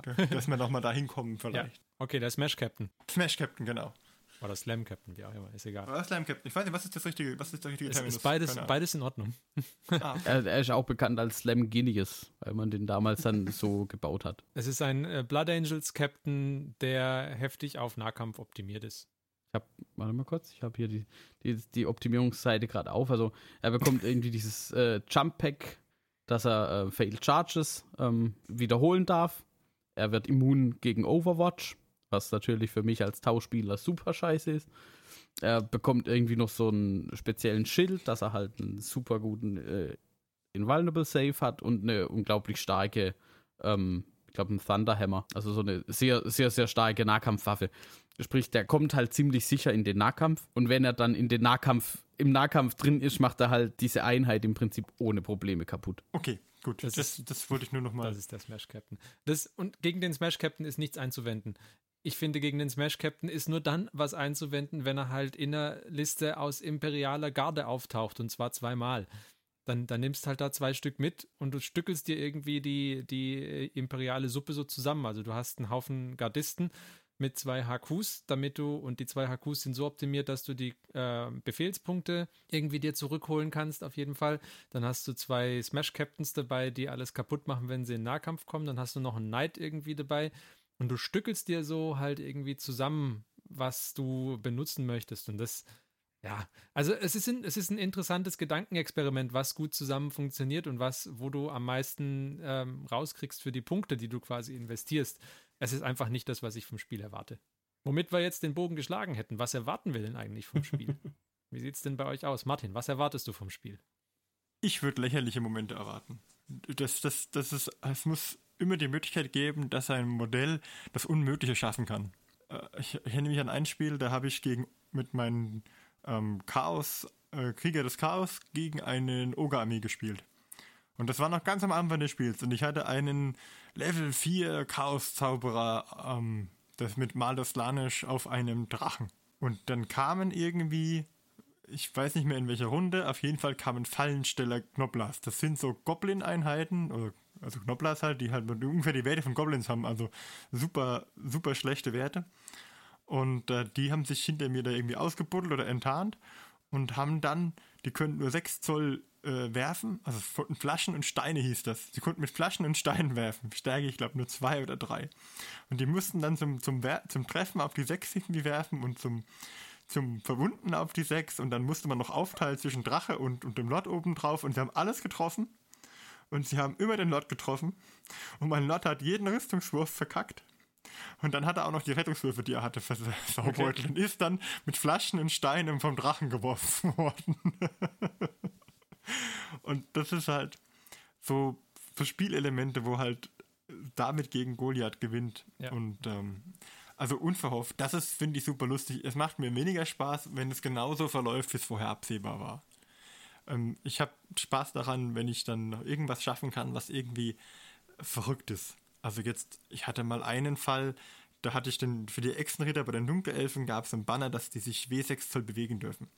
Und äh, ich habe dann, das war die letzte Einheit, die auf dem Spielfeld war.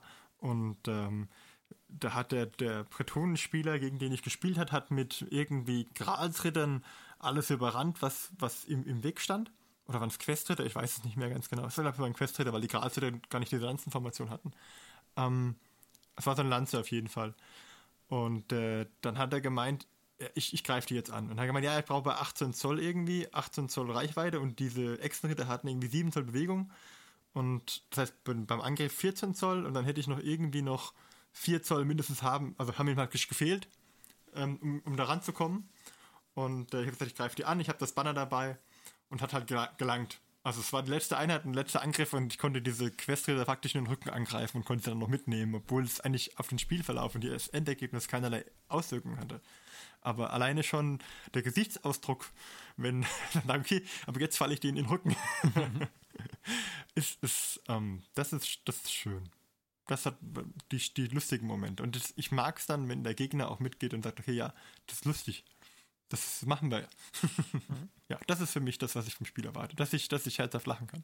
Dass ich da sagen kann, okay, ich habe die Einheit zwar vielleicht verloren, aber oh ja Gott, war lustig war's. Was meint der Christian? Ich glaube, du bist der, der am meisten auf Turnieren war bisher. Ja, also ich erwarte von, wenn wir zusammen spielen, erwarte ich eigentlich auch eher die irrationalen Momente. Also, dass man sagt, ich würde es jetzt normal auf dem Turnier nicht machen, aber hier mache ich es, ne? weil es lustig ist. Ne? Das wäre so meine Einstellung. Ich erwarte lustige Spiele, ich erwarte viele Lacher, ich erwarte auch, dass ich auch ein bisschen, ähm, bisschen narrativ auch werde, dass ich sage, okay, das ist jetzt meine Mechanikum von der Mechanikum-Welt, dem ich dem vielleicht dann auch einen Namen gebe. Und ich dann auch sage, ja, der schießt jetzt auf den oder stellt sich vor die, genau, dass ich da auch von dem Spieler halt ein bisschen was Narratives auch äh, mir vorstellen kann, dass man das einfach mit lustigen Geschichten auch noch ausschmückt. Das bleibt dann, denke ich, auch noch länger in Erinnerung. Die lustigen Geschichten aus, dem, aus der Grim Dark Future. Ja. Die, dieser freundlichen Umwelt. Ja, ich weiß nicht, also wenn, sobald du, Martin, zum Beispiel deine Death Guard fertig hast, es kann nicht mehr lange dauern, denke ich. ähm, sobald die fertig sind, wenn wir da mal was, wenn wir da mal spielen, irgendwie Ultramarines gegen Death Guard, dann würde ich eben erwarten, wenn, wenn die Primarchen auf dem, auf dem Spielbrett sind, also bei dir Mortarion, bei mir äh, Gilliman, dann ist vollkommen klar, dass die miteinander in den Nahkampf müssen. Da gibt es gar keine Diskussion. Richtig, ja. Also es ist, es, da, es gibt da keine zwei Meinungen. Das, das muss in diesem Spiel so passieren, weil es um diesen epischen Moment geht. Und das ist auch das, was ich dann am Ende aus dem Spiel mitnehme. Im Endeffekt ist es mir eigentlich relativ egal, wie das Spiel ausgeht sondern das, äh, es würde für mich dann alles irgendwie um diesen einen äh, Kampf sich irgendwie herum ordnen müssen. Ich, ich, weiß auch zum Beispiel ganz genau, dass du hast dir den Manios Kalga dir geholt. Ähm, das heißt im Umkehrschluss, ich werde dann Typhus, äh, Typhus bemalen müssen, damit auch ich einen äh, ähm, ersten Captain habe, mit dem ich dir in den Weg stellen kann. ja, nee, und das, und da, das ist, äh, also ich finde das wichtig. Und dann geht es mir auch nicht mehr darum, ob das jetzt irgendwie eigentlich sinnvoll wäre, den, den Captain irgendwie im Hintergrund zu halten und dem seine Boni und seine Auren und was weiß ich was, was er da noch äh, abgibt, auszunutzen, sondern ähm, im Endeffekt so, wie wenn ich also wenn ich jetzt ein, ein, ein, Buch lesen würde, dann will ich nicht lesen und der Kalga hat die ganze Zeit hinten gestanden und gewartet, bis der Kampf zu Ende ist. Wer will denn das lesen? da, da, da, willst du, da willst du lesen oder wenn es ein Film ist oder was weiß ich, dann willst du sehen, dass der da vorgeht und die Sache selber in die Hand nimmt. Ähm, und da hat er so eine große genau. Hand. ja, ja, diese zwei Wummen, die muss er einsetzen.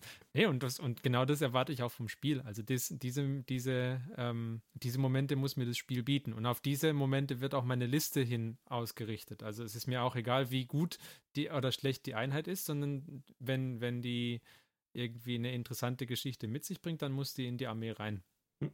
Das ist, also so ist, so ist mein Ansatz. Mhm. Vielleicht noch kurze Anekdote da dazu, auch aus der X-Wing-Zeit ich weiß nicht mehr, ich, ich, entweder mit dir, Johannes, oder mit dem Martin zusammen hatte ich damals im Team gespielt und hatte entdeckt, dass die TIE Fighter Formationsfliegen können. Und zwar konnte man da, wenn man die richtigen Kurven den TIE Fightern gegeben hat, dann sind die vorher in einer schönen Viererformation geflogen und danach immer noch das war, also sehr zum Leidwesen meines Mitspielers, war das der, der, der größte Spaß, den ich in diesem Spiel hatte, weil ich einfach die ganze Zeit versucht habe, schön mit den Informationen zu bleiben, ganz egal, wie gut oder schlecht das jetzt fürs Spiel war. Das war halt fürs Spiel war es scheiße, aber ich habe einen Mods Spaß das, gehabt. Also. Wo, wo, wobei man dazu sagen muss, das war ja tatsächlich eine Finalformation von einem Welt, äh, World Cup Turnier mal. Also das hat tatsächlich mal funktioniert, diese Strategie. Ja, ja. Ich habe es halt schlecht, äh, ich habe halt schlecht ja. ausgeführt, aber ich habe einen Mods Spaß dabei gehabt. es hat aber auch nicht ewig gehalten. Ich meine mich zu erinnern, dass es irgendwie nicht immer funktioniert hat. Ja, sie sind relativ bald in Stücke geschossen worden. Dann hatte ich halt keine vier mehr. Also war, war zum Beispiel immer noch besser wie die Strategie, ich mache nur den Millennium Falcon. Ja, die war auch nicht so gut. ähm, aber, aber der Han Solo fliegt halt im Film Solo. Aber vielleicht da mal äh, hake ich jetzt mal ein, weil du hast jetzt gemeint, dein, was deine Strategie jetzt wäre, wenn du gegen Martins Death Card spielst. Aber äh, was ich halt da noch sagen muss, also ich, ich würde auch von so Spielen erwarten, dass sie halt Spaß machen, weil also dafür spiele ich das, weil sonst würde ich auf Turniere fahren und es kompetitiv spielen.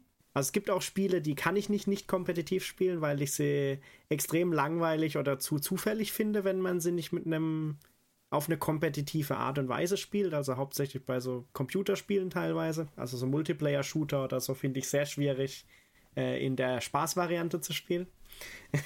Zum Leidwesen der Mitspieler manchmal. ähm, aber bei 40k würde ich jetzt halt erwarten, dass es Spaß macht, wobei ich halt auch ein bisschen einschränken würde, weil jetzt du mit den Space Marines, du bist ja potenziell auch, äh, Space Marines sind prinzipiell gerüstet, um im Nahkampf irgendwas zu machen. Ähm, wenn ich jetzt ja, sagen können, würde, ja. wenn ich jetzt sagen würde, zum Beispiel das letzte Mal, als wir da gespielt haben, äh, und ich hatte halt meine 10 Ranger, wenn ich jetzt mit 10 Rangern gegen irgendwie eine Armee aus nur Nahkämpfern spiele, ist das Spiel für mich halt teilweise eher langweilig, weil ich mehr oder weniger nichts machen kann. Also von daher würde ich halt schon gucken, dass ich äh, vielleicht, wenn ich wüsste, was die anderen Leute so spielen, dass ich halt jetzt nicht von vornherein, auch wenn die vielleicht fluffmäßig viel besser wäre, äh, was spiele, was halt von vornherein zum dazu verdammt ist, sofort weggeräumt zu werden, weil dann ist halt der Spaß auch irgendwie weg, selbst wenn ich die Einheiten an sich eigentlich gern so aufstellen würde. Das das kommt bei mir halt so ein bisschen einschränkend dazu. Ich würde es halt auch gern immer fluffmäßig spielen, aber ein bisschen halt drauf anpassen würde ich es schon, weil komplett untergehen will ich halt jetzt auch nicht mehr oder weniger. Weil dann ist halt auch irgendwie langweilig. Ich kann den Nachteil akzeptieren, aber ich will nicht mit einem Messer zur Schießerei genau. kommen. also zum, genau. zum, Beispiel, was ich auf jeden Fall akzeptieren könnte, sind diese lustigen Dinge. Deswegen habe ich meinem einen ja auch mindestens diesen Plasma Caliber verpasst. Also ja. solche Regeln, wie wenn du halt irgendwie einen gewissen Wurf machst, dann explodiert das Ding halt einfach. Oder auch bei diesem einen Knight, wo du dann mit einem Stratagem sogar die, die Wahrscheinlichkeit noch verdoppeln kannst, dass irgendwie der Reaktor explodiert oder so irgendwas. Ja. Also wie das, geil ist das denn, wenn du, wenn genau. du nachher weißt, hey, der geht im nächsten, in der nächsten, äh, in der nächsten äh, Schussphase wird der draufgehen. Wie geil ist das denn, wenn du dieses Stratagem benutzt und dann rennst du in den Gegner irgendwie rein und nimmst noch ein paar mit womöglich explodiert dann der nächste Neid auch noch und, und, und, noch, und, und, reißt noch mehr mit oder sowas. Das sind die, die Momente, an die du dich nachher erinnerst. Also, er opfert sich absichtlich. Aber im großen Spiel äh, sind die halt trotzdem noch wahrscheinlich balanciert, weil du hast dann, dann wahrscheinlich einen so Neid, der explodiert vielleicht und ist halt auch lustig, aber äh, es ist halt nicht so, dass du dadurch gleich überrollt wirst, weil der dann explodiert, sondern vielleicht hast du ja sogar eigentlich den anderen besser erwischt je nachdem, wie ja, du ja. würfelst. Und das ist halt so das Balancing, das ich erwarte. Also, dass man, auch wenn man aus Spaß spielt, dass es halt nicht so ist, dass man total zerstört wird, nur weil man halt seine Spaßliste spielt oder so, sondern dass halt immer so ein bisschen noch noch guckt, weil da fand ich auch letztens habe ich was über so Killteam gelesen, da hat der eine gemeint, er will halt Killteam nicht kompetitiv spielen, aber er baut sich halt trotzdem eigentlich eher zwei Kill-Teams von seiner Fraktion wie eins, dass er halt vielleicht zumindest sagen kann, er hat zwei, die er fluffmäßig und so cool findet und dann kann er aber je nachdem, gegen wen er spielt, vielleicht das nehmen, das dann zumindest halt irgendwie das Spiel auch so gestaltet, dass beide Spaß haben können an dem Ja, genau, Spiel. ich meine, das ist ja, es, es macht ja, wenn im Endeffekt, wenn du nur dastehen kannst und ein bisschen und ein bisschen schießen, das ist ja für beide, also es wenn, wenn du nicht einfach nur darauf aus bist, das Spiel zu spielen, um es zu gewinnen, dann ist es für beide Spieler ja kacke. Wenn ich jetzt mein ganzes Spiel darauf auslege, mit dir in den Nahkampf zu kommen, weil du atmig bist und keinen Nahkampf kannst, und es auch, keine Ahnung, wie ich es geschafft habe, aber irgendwie habe ich es geschafft, so eine Liste zu schreiben, die genau das tut von mir aus, ähm, dann, dann gibt doch mir dieses Spiel auch nichts. Ja? Mhm dann, dann hatte ich das Spiel eben quasi vom Spielfeld auf, mein, äh, auf mein Listenschreiben verlegt und da habe ich das Spiel von mir aus irgendwie interessant gehabt und habe es auch gewonnen. Aber auf dem Spielfeld hat keiner von den beiden Spiel Spielern was davon, weil beiden von vornherein klar ist, wie es ausgehen wird und dann birgt es auch keinen Reiz mehr, finde ich.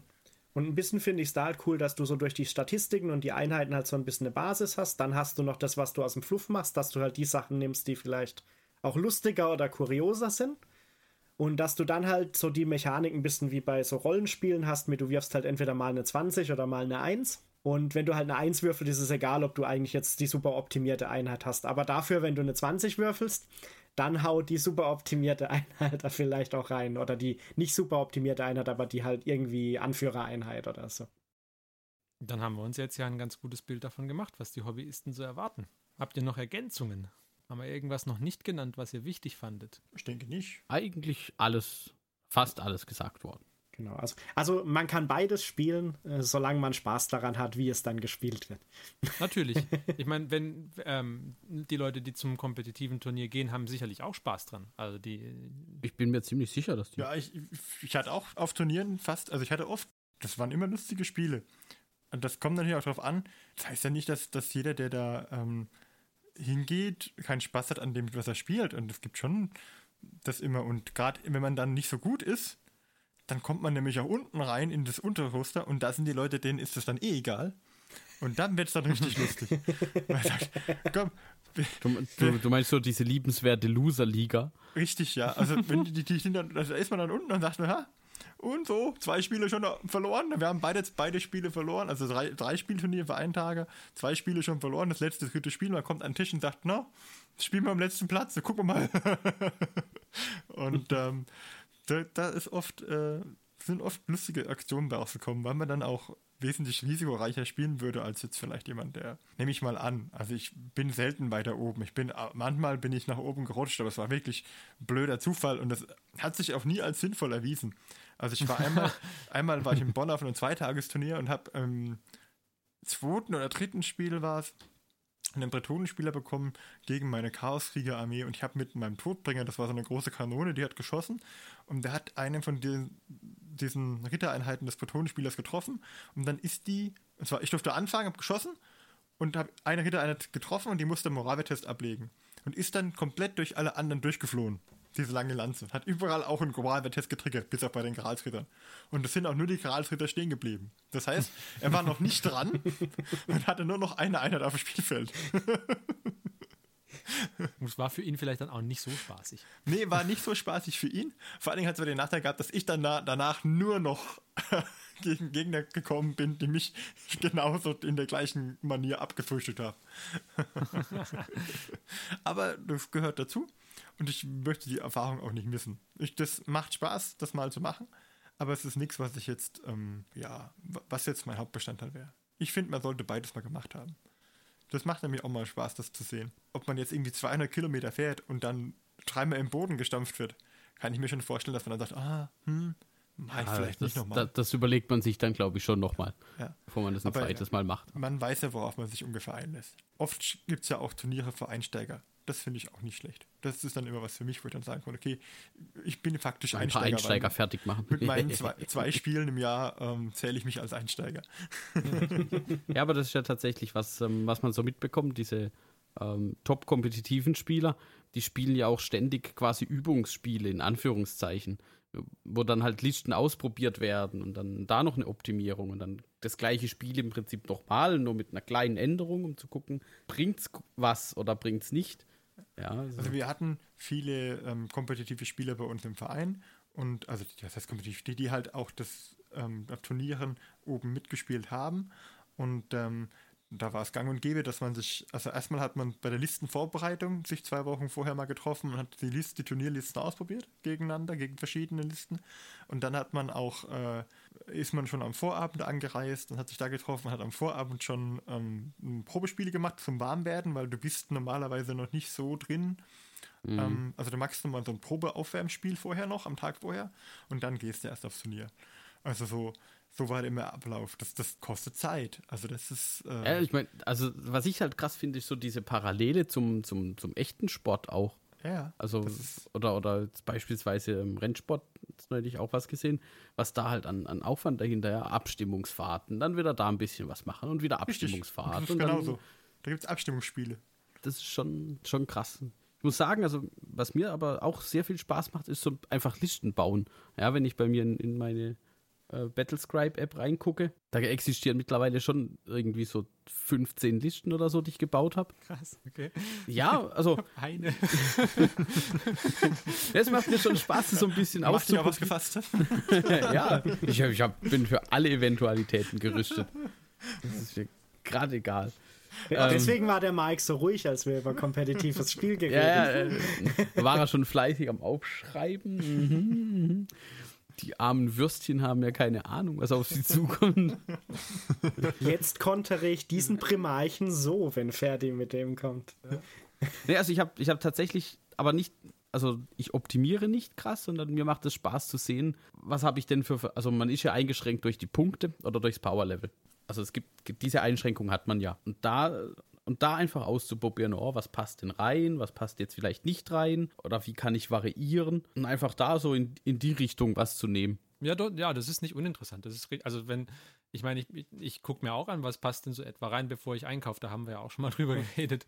Aber ja. Und vielleicht da noch, weil der Mike hat, finde ich, gerade noch eine coole Analogie gemacht, das mit so echtem Sport oder was immer man als echter Sport bezeichnet. Also, weil gibt ja immer die Diskussion, sind so Computerspiele professionell spielen, echter Sport oder nicht. Ähm, aber ich finde es halt auch cool, wenn ein Spiel das hergibt, dass du es von, von, dass es, wenn du es äh, so quasi auf der einen Ebene spielst, Spaß macht, als auch wenn du es irgendwie so top professionell spielst, das Spaß macht. Weil es gibt auch genug Spiele, die funktionieren nur im einen oder im anderen Modus. Weil sie machen einfach keinen Spaß, wenn du sie nicht entweder nur zum Spaß spielst oder wenn du sie nicht nur competitive spielst. Da gibt es auch extrem viele Spiele und deswegen finde ich es eigentlich noch ganz gut, wenn ein Spiel beides irgendwie abdecken kann. Ich denke, dass sie da einen guten Mittelweg gefunden haben und dass sie jetzt gerade mit diesen Neueinführungen von dieser Killteam-Variante Arena, ja, genau, ja. dass sie damit ähm, einen guten Beitrag geleistet haben, dass man das, das sozusagen ausgeglichener, ich will nicht dieses Wort kompetitiv so oft benutzen, dass man das ähm, auch da spielen kann. Das, ist, das hat jetzt auf jeden Fall eine Zielgruppe. Und ja, ich finde, das kann man aber mit dem, ich hätte es nicht unbedingt gebraucht, weil ich glaube, mit dem, das kann man mit dem anderen 40k auch, weil es wird immer jemanden geben, der findet eine optimale Listenkombination, wie diese Imperial Sub, die wir da genannt hatten, oder diesen, ähm, gibt es die optimale Einheit, wie den Smash Captain. Aber dann wird es immer jemanden geben, der genau dafür einen Konter findet, glaube ich. Also es wird immer, es, es gibt ja immer eine Liste, die sieht man dann überall. Was weiß ja, ich, ich, ich glaube, das, das ändert sich auch mit der Zeit einfach. Und dann, dann gibt es halt wieder irgendwann vielleicht einen neuen Release oder irgendwas anderes und dann gibt es eine neue ähm, Liste, die alles andere in den Boden stampft. Hm, was halt auch interessant ist. Ja. Wobei bei 40k wäre das für mich jetzt eher als Zuschauer oder Beobachter aus der ja. Ferne interessant. Genau, aber das kann auch tatsächlich für, für jemanden, der das so verfolgt, also sich das anschaut, kann das ja auch interessant sein. Wie reagieren eben die Leute darauf? Gibt es jemanden, der vielleicht tatsächlich den, den einen Konter findet? Es kann halt sein, dass wenn du dann derjenige bist, der gegen sowas spielen muss, wo du dann sagst, okay, ich habe jetzt zwar aufgestellt, aber ich weiß nicht so wirklich, was ich dagegen machen soll. Das ist dann demotivierend. Ja, für, für dich selber ist natürlich dann schon. Aber vielleicht, ich würde halt nicht aufgeben. Das ist das, was ich versuchen würde. Ja, und, und vielleicht funktioniert halt auch gerade was Verrücktes, weil das noch nie jemand genau. ausprobiert hat. Ja, vielleicht trifft er auch einfach nichts oder er sprengt seinen Magier in die Luft. Huhu, kann ja passieren. Kann alles passieren. Doppel 1, Doppel 1. Wie oft, wie oft? Runde 1, Doppel 1, Doppel 1. okay, dann würde ich sagen, beenden wir damit Diskussion einfach für heute. Und es ist, also es ist ein großes Thema. Ich denke, da können wir vielleicht irgendwann auch nochmal drauf zurückkommen. Vielleicht nach unserem ersten Spiel. Vielleicht nach unserem ersten Spiel, ja. Was, was hätten wir vom Spiel erwartet, wird die, wird die Folge dann heißen. ähm, ja, genau. Und ähm, dann hören wir uns doch jetzt einen Jingle an und dann äh, machen wir den Abschluss von dieser Folge.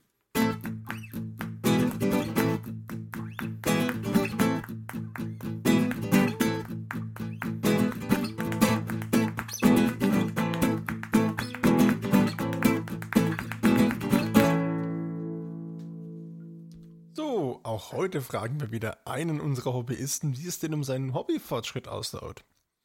Heute ist der Johannes dran und ich möchte ihn jetzt mal fragen, wie es denn bei ihm mit Mechanikum so ausschaut. Ist da was Neues entstanden, seit ich ihn das letzte Mal gefragt habe? Ich glaube, das letzte Mal war der Stand, dass ich noch nicht, äh, dass ich glaube ich so mit der Hälfte fertig war von meinen zehn Rangern. Oder fast fertig zumindest. Mhm.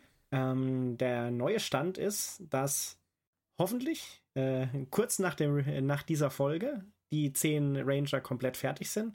Also es fehlen noch so ein bisschen äh, Highlighting an zwei von den Rangern. Und äh, bei den Bases möchte ich noch mal gern noch ein bisschen mehr äh, Textur schaffen. Weil mir irgendwie da letztens ein bisschen Textur abhanden gekommen ist, als ich die weggeräumt habe. Und da muss wieder ein bisschen mehr Textur aufgebaut werden. Und äh, Mit Textur abhanden gekommen, meinst du, dass das Zeugs von der Base abgeplatzt ist, oder? Genau, also diese Iron, Ah, okay. die Iron Earth hat sich als nicht so eisenhart erwiesen, muss ich sagen. Das würde ich zurücktragen, das ist Betrug. Ja. Ja, ich fühle mich von dieser marsianischen Erde definitiv betrogen. Jetzt erzählt Genau. dir am Schluss noch jemand, da ist gar keine echte marsianische Erde drin. Was? Nee. Genau, da werde ich fertig machen und äh, dann wird es, denke ich, auch äh, zu der Folge mal ein Gruppenfoto geben auf Basis. Sehr schön. Und parallel dazu habe ich aber schon angefangen, meine nächsten Modelle aufzubauen. Ähm, diesmal allerdings in ein bisschen, bisschen Subassemblies, damit ich da ein bisschen mehr Freiheit habe beim Bemalen. Und deswegen als nächstes werde ich dann, sobald sie grundiert sind, mit äh, fünf Sicarian Rust Stalkers weitermachen. Ah ja. Und äh, bei den zweiten fünf habe ich mich noch, in, noch nicht entschieden, ob die auch Rust Stalker werden oder ob ich da Infiltrator mache. Weil aktuell bin ich noch am Überlegen, ähm, vielleicht auch zur Diskussion des Hauptthemas gehörig. Ähm, will ich lieber zwei Rust Stalker Einheiten oder ist mein Ziel eher, ich will jede Mechanikum Einheit, die es so gibt, einmal in meiner großen Armee dann haben am Schluss? Welche sehen cooler aus? Ja, die Rust Stalker sind schon cooler, weil das sind die mit den zwei Transonic Plates normalerweise.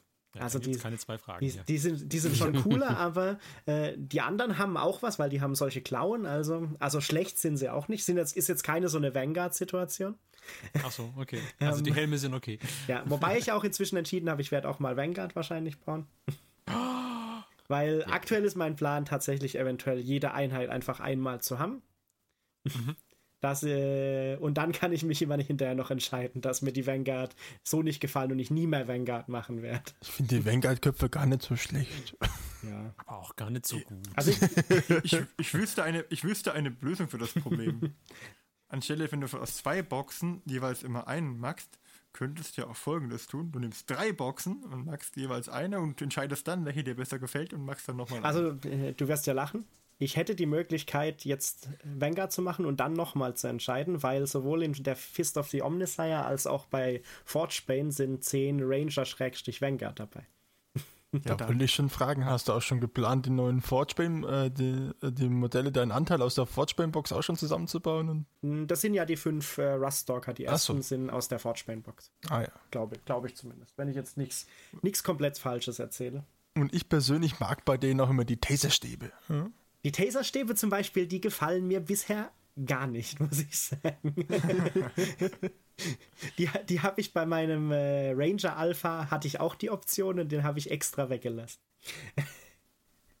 ähm, genau, aber die Ruststalker stehen bei mir auf dem Plan und ich habe schon mal angefangen von dem neuesten äh, Mechanicus Kill Team, das ich auch habe, ähm, den Tech Priest zusammenzubauen. Diesen mit diesem dicken Bauch quasi, wie der Ferdi immerhin beschreibt.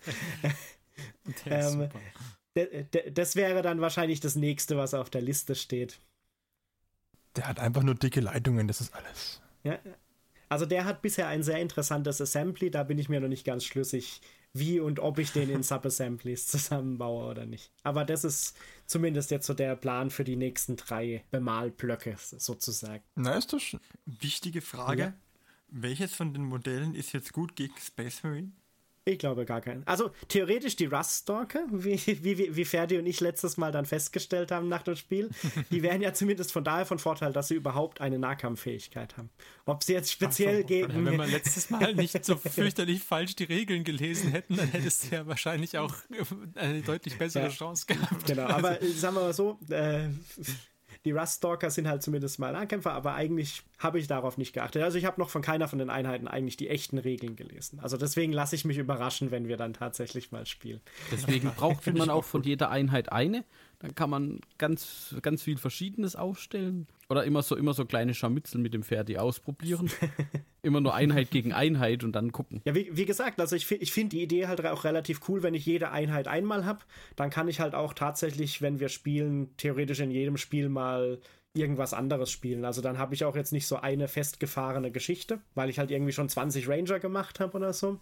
Sondern kann ich halt sagen, ja, jetzt spiele ich halt mal dann doch irgendwie die Ranger und das. Oder ich, hier ist es jetzt lustiger, wenn ich irgendwie den Tech Priest und keine Ahnung, äh, die Infiltrator spiele, weil das irgendwie lustig ist mit den Taserstäben dann zum Beispiel. Oder weil ich gern mal Leute mit der Klaue erwischen möchte, die die, die, die Infiltrator haben. Genau. Jetzt äh, erinnern sich ja unsere sehr aufmerksamen Hörer bestimmt daran, dass der Johannes gesagt hatte. Das musst du jetzt unbedingt zur Sprache bringen. Aber natürlich. Du hattest ja vermutet, äh, erstes Quartal 2019 ist irgendwas fertig. Ich weiß nicht mehr was. Hattest du, hattest du gesagt, der, die Fist of the Omnisaya ist da durch? Ich glaube, ich hatte gesagt, die 1000 Punkte habe ich im ersten Quartal eventuell. Okay. Wie stehen wir denn da? Aber aktuell sehe ich das noch als machbar an. wir wir sprechen uns wieder, wenn ich ausprobiert habe, ob meine Pläne mit den Subassemblies und so gut funktioniert haben. Okay. Dann bin ich ja sehr gespannt. Also wir reden ja jetzt nur von Mechanicum, nicht von den anderen Sachen, von daher. Ja, ja, nur vom Die werden, Mechanikum. die, die werden auf keinen Fall im ersten Quartal fertig, die anderen. Ja, sehr schön. Dann würde ich sagen, haben wir ja jetzt auch eine ganze Weile geredet. Ich denke, wir schließen die heutige Episode damit ab. Was meint ihr? Diesmal gebe ich grünes Licht. Nein, war schön. Können wir machen. Vielen Dank, liebe Hörer, dass ihr heute wieder mit dabei wart. Wir hoffen, es hat euch gefallen. Wie immer, wenn ihr Feedback habt, meldet euch gerne bei uns, schreibt uns eine E-Mail, besucht uns auf Facebook, besucht uns auf Twitter und lasst uns wissen, was ihr von unseren Modellen haltet, was ihr von der Folge haltet. Ansonsten freuen wir uns auch, wenn ihr in zwei Wochen wieder dabei seid zu unserer nächsten Folge. Bis dahin sagen wir Tschüss. Wir waren der Mike? Der Johannes. Der Christian. Der Martin. Und ich, der Ferdi. Bis zum nächsten Mal. Tschüss. Tschüss.